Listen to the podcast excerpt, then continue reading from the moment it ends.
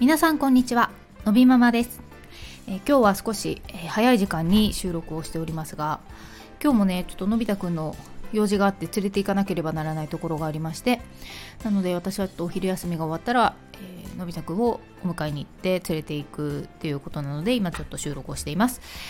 で今日はですねあののび太くんの、まあ、病院の遍歴といいますか、まあ、通院の遍歴といいますかというようなお話をしてみようかなと思います。というのも先日ですねあの通院に、えー、ちょうど行くタイミングだったので行ってきました。でのび太くんはまあ生まれてからダウン症ということが分かりまして、えー、合併症というものをねやはり、えー、持って生まれてくるお子さんとっても多いんですよねダウン症って。でのび太くんの場合はうんと2つえー、とありましたね。合併症は2つあって1つ目があの心臓の、えーと、卵円孔というところに、まあ、ちょっと小さな穴が開いていましたっていうのともう一つが、えーと、肺高血圧っていうのがありました。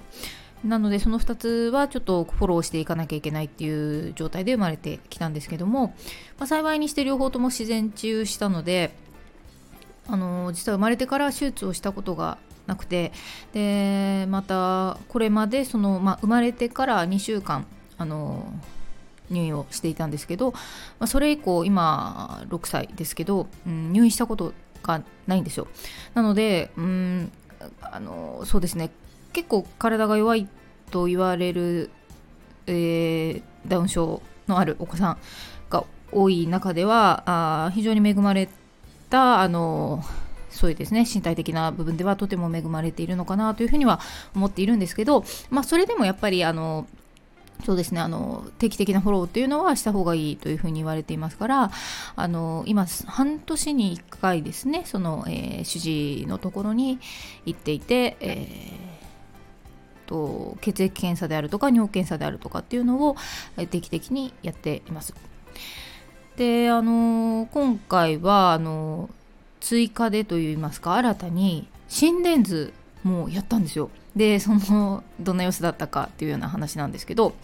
あのそうですね、まあ、今回に限って言いますとまずその心電図なんですけどあの心電図って大人もやりますよね。私もあの会社の、えー、健康診断年に1回ありましてあのやります。心電図やりますけどあの大人だとこうなんかなんていうんですか、えー、吸盤のようなものを直接こう肌に貼ってペタペタペタっとやるようなイメージかと思いますけどあの私も初めて一緒にその場に同席してどんな風にやるのか見たんですけどあのなんかこうシールをまずこう手首とかその心臓の、えー、測るべきところに貼っていくんですけど、まあシールというか磁石のマグネットのようなシールでしたね。それを貼ってでそこにその何、うん、ていうか管の部分を挟んでいくんでしょう。で、まあ、そこで電流が通るんだと思うんですけどというようなのをやりました。で初めてだったんですけどもう全然あのそんなに全然暴れなかったしあの手は下げていてねって看護師さんに言われてちゃんと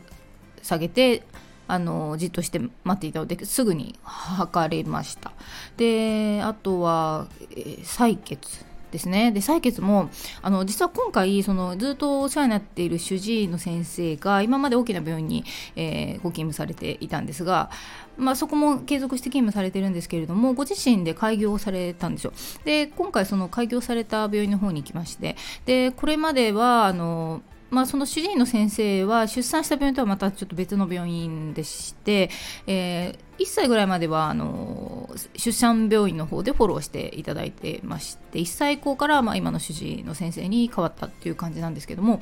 あのどちらの病院でも血液検査は定期的にしていたんですけれどもあの毎回あの外にお母さん出ててくださいと言われるタイプだったのでえー、どういうふうに血液を採取しているのか見たことがなかったんですよ。で今回は、まあ、あの開業された小さな、まあ、クリニックなのであの看護師の方も限られた人数っていうのもあるのかなと思うんですけどあのいつその部屋に連れて行って、まあ、そこにいた状態でちょっとお母さんも押さえててもらっていいですかみたいな感じになったのであいいですよって言ってで見てたんですねなので本当初めて彼があの、えー、採血をする現場に立ち会ったっていう感じだったんですけどあのそうですね。いつもあのすんなりとやって出てくるのでいつも看護師さんにびっくりされてすごいすぐ終わりましたみたいな感じなのでまああのちゃんとやってるんだろうなとは思ってたんですけども本当に実際その横になってねあのじゃちょっとチクッとしますよとかって言われた一瞬ねやっぱり、まあ、当然チクッとするから痛いとかは言ってましたけどその後もあのまあ、じっとしていてちゃんとした量が取れてで終わってから終わったみたいな感じで自分で拍手したりしてねみたいな感じだったんですよ。なので本当にすごいなと思ったんですよ。私もあの採血それこそねあの会社の健康診断で年に1回取りますけど本当に採血が嫌いですごい苦手なんです。なのであの年に1回でも本当に嫌なのでもう彼はね今は半年に1回。うんともっと前はねもうちょっとタームが短かったので本当に生まれてからも採血何回もしてるんですけどあのー、そんなに大騒ぎしたこと本当になくてまあ多分ね血管が出出やすいんだと思うんですよね。やっぱりあの時間のかかるお子さんは多分血管が出にくいか、まあ、ちょっと,、えーと、採血をする方が苦手なのがちょっと分かんないですけど多分そういう問題がないっていうのはあると思うんですけどなんでねあの血管出にくかったら時間かかっちゃうから当然嫌ですよねずっとこうあの腕を圧迫されているんだしあのー、ね看護師さんもやってるってできないときっと焦ってくる気持ちとかも伝わっちゃったりとかしたらねあの、嫌になっちゃうと思うんで、まあ、そういうのが多分ないからこういう感じでできてるんだと思うんですけどあの、本当に頑張っているしすごいなっていうふうに思っていたんですが今回その現場を見て本当にそういうふうに思いましたね。でまあ尿検査もねあの問題なくこれは本当ねやっぱ排泄がちょっと自立しているっていうところは大きいかなと思うんですけどちゃんとトイレにその直前に、えーと、電車で行ったんですけど駅でねもう行きたいって言って行っていたんだけどちゃんとね理解をしてあのちょっとおしっこを取らなきゃいけないんだけどっていうふうに言ったら振り絞ってなんとか やってたっていう感じでしたね。なので本当に滞りなくあの今回も検査は終わりましてまあ大きな病院じゃなくて小さな病院なのでねお会計に並んでとかもなかったのですごく良かったですね。ストレスなく終わりましたね。であのこれまでもやっぱりそうですね。結局、まあ、やっぱり大きな病院で今までずっと見てましたから待ち時間がね本当に長くてそれが本当に結構苦痛だったなと。あの半年に1回になってからは本当まだ良かったんですけどそれ前は本当に月1とかの時もありましたからね。あの、うん、なかなか親もその連れてくっていうことが大変だったりっていうのは皆さんあると思うんですけどね。で、まあ、そんな中でも本当にのび太くんね病院があんまり苦手っていうのが本当になくてあのー、いますよね。病院に入るだけでとかもう教育って雰囲気を察してもうすごいあの嫌だってなっちゃうとかまあよく聞きますけどそういうのもなかったしうん何がどうなのか分かんないですけど、まあ、ただその先ほども言いましたけどそのうん手術の経験もないですし比較的そういう意味でそんなに病院に、えー、お世話になった回数が同じダウン症を持つお子さんの中では少ないっていうのは事実としてあると思いますしあとその、ね、さっきの、えー、血液検査で言えば血管が出やすい出にくいとかねそういうのも恵まれているのかもしれないですしね。まあそういうのはあるのかもしれないんですけどうんそうですね。一つなんかこれは良かったんじゃないかなっていうのがあえて言うとするとあのどんなに小さい時からでも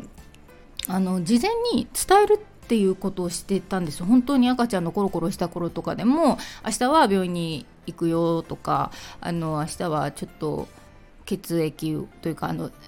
ちっくんするけどあののび太くんが元気かどうか確認するためだからねみたいなことを言ったりとか結構説明はしてたなって思うんですよ。でまそれが良かったかどうかの100%の そのものではないかもしれないですけどやっぱりそのよくこういう話は聞くと思うんですけどどんなに小さい子でもあのちゃんと伝えることは大切であって見通しを立ててあげるっていう意味でもとっても大切っていうような話はあると思うんですよね。なのであの伝えるっていうのは一つあのいいんじゃないかなというふうに思いますねあのどんな赤ちゃんに言っても伝わるわけないじゃんって思うかもしれないけど多分そんなことはなくてあの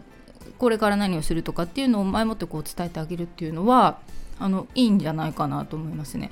なかなかねそれを伝えてもこう、まあ、もうちょっと大きくなってとかでね病院じゃなくてもその伝えてもなかなか見通し立たなくてってことは今でももちろんありますけどでも多分あの言って無駄ではないというかあの答えは返ってこないかもしれないけどあのどんなに赤ちゃんでも今日これからどうするとか明日はこれをするとかあそういうのを伝えてあげるのは一ついいような気がしますね。うん、なので本当に病院はね苦労したことがない。で耳鼻科なんて耳鼻科の先生が大好きで もう喜びさんで耳鼻科に喜びさんでいく子多分いないと思うんですけど あの耳掃除とか鼻とか全然平気でね。そうそう平気なんですよ。なのであのなんだろうなちょっと分かんないけど。まあまあお気に入りなんでしょうねただにね。で基本的になんか男性の年配の方が結構好きだからそういう先生の方が好きっていうのもあって、まあ、耳鼻科の先生はそういう先生なんですけど、そういうのもあるのかな。大体ねどこの病院に行ってもあの最後は先生にハグをして帰ってくるっていうのがもう常でね面白いでしょうね。ね。まあちょっとなんでかわかんないけど。薬も苦手じゃないし。薬もでもまあそんなにねあの定期的にずっと飲んでるものがないっていうのもあると思うんですけど漢方薬とかも全然平気で。遺伝もあるかもしれないですね。私も小さい頃あの私の小さい頃なんて子供の薬ってあのシロップの液体のやつだったんですけど薬のなんか甘いやつ。私あれ結構好きでどっちかっていうで私妹がいるんですけど妹はもう嫌いでで妹の方が体が弱かった小さい時。なのでなんか妹が、ね、病気になって薬もらってくると羨ましいとか思ってたような子供だったからまあまあそういう遺伝もあるのかな。あの妹の子供甥っ子はもう薬全然ダメ。だからそういうのもあるかなとか思ったりするけれどもね、うんうん、なんでまあちょっと抗えないとこあるかもしれないですけどそうですね病院はあの今のところまちょっと苦労が幸いなくというところで、まあ、事前にね伝えるのはもしかしたら効果があるかもしれないですねっていうお話でした。ということで本日も最後まで聞いていただきありがとうございます。また次回お会いしましょう。さようなら。